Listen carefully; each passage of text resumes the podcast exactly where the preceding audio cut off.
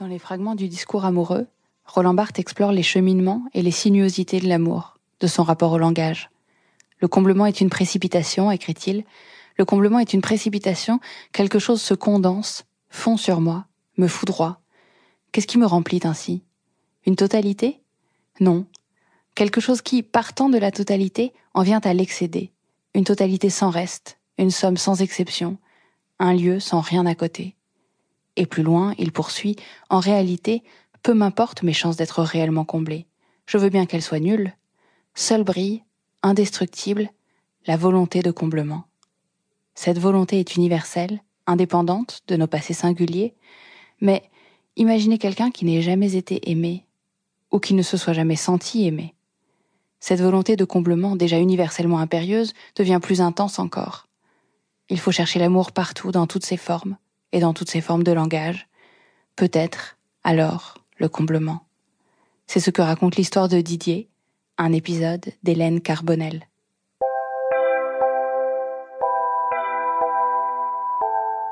On est en 1980, à Clermont-Ferrand, la ville du pneu en Auvergne. Et mon père est Bib, c'est-à-dire ingénieur chez Michelin, depuis des dizaines d'années. Et j'ai deux frères, un qui est plus petit que moi, et mon frère jumeau Olivier. Et en Corse, l'olivier, c'est l'arbre qui ne meurt jamais. C'est là, c'est le roi de la Méditerranée. C'est-à-dire que quelque part, ma, mère a choisi euh, mon frère comme celui qui allait réussir, et moi, ben, on verrait bien. Voilà. Olivier réussit en classe, et moi, je réussis pas en classe. Olivier fait des choses brillantes, on l'écoute, et moi, on m'écoute pas. Je vis dans un monde qui est celui du vol des mobilettes et de démonter des carburateurs, et Olivier vit dans un monde littéraire. Je me rappelle d'une fois, j'ai 12 ans, euh, je suis à table, et en fait, euh, ma mère m'appelle Olivier, sur le nom de mon frère jumeau. Et c'est souvent qu'elle m'appelle par le nom de mon frère. Et là, je me suis demandé, mais est-ce que j'existe au fond? Est-ce que Didier existe?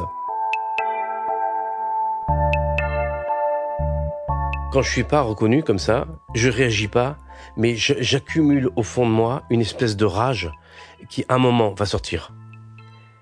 J'ai 15 ans et euh, mon ancienne école primaire est juste à côté d'une immense cité. Et tous ces gens que j'ai rencontrés enfants, euh, je les retrouve le mercredi euh, après-midi, en fait, où je suis libre. Et pendant ce mercredi après-midi où je suis libre, je les retrouve sur un terrain de crosse. On est dans les années 80, euh, Mitterrand vient, va arriver bientôt au pouvoir, euh, on est dans la société de consommation, et nous on se dit mais on voudrait avoir des mobilettes. Alors donc on s'envoie et on vole, on vole des, on, vole des mobilettes, des motos dont moi je démonte les carburateurs, je suis devenu le spécialiste. Ma mère passe euh, sa vie à écouter France Culture, elle écoute Dolto le matin, et à midi on se met à table. Et on se met à table et euh, Olivier parle à perte de vue avec ma mère de Hegel, de Marx, de, de psychanalyse. Et moi, je suis complètement paumé parce que j'en fais aucune culture. Je suis simplement un type qui vit dans un atelier et j'ai l'impression d'être complètement pissed out, être complètement, d'être complètement en dehors du décor, que je fais plus partie du décor.